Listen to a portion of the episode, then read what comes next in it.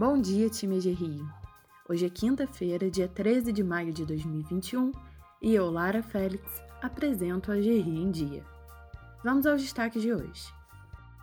Parceria CRC. Nesta terça-feira, dia 11 de maio, o assessor especial de negócios da GRIO, Pedro Mota, e o gerente de planejamento Ícaro de Souza se reuniram com o presidente do Conselho Regional de Contabilidade do Estado do Rio de Janeiro, Samir Neme.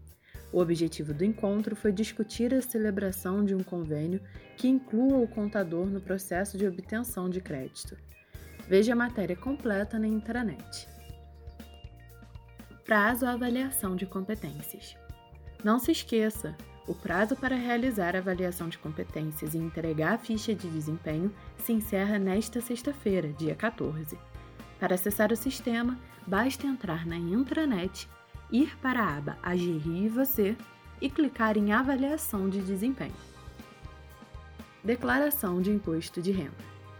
E mais um lembrete: o prazo final da entrega da declaração do Imposto de Renda de Pessoas Físicas está chegando.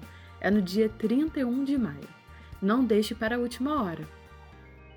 Queda no setor de serviços.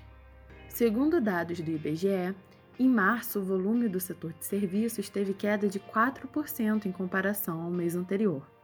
O estudo divulgado nesta quarta-feira mostra o primeiro resultado negativo após dois meses seguidos de dados positivos. Com esse novo número, o setor voltou a operar abaixo do nível pré-pandemia.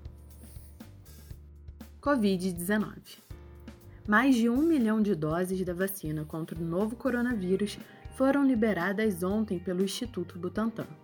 Com essa remessa, o Butantan totaliza 46,112 milhões de doses disponibilizadas ao Ministério da Saúde desde o início desse ano.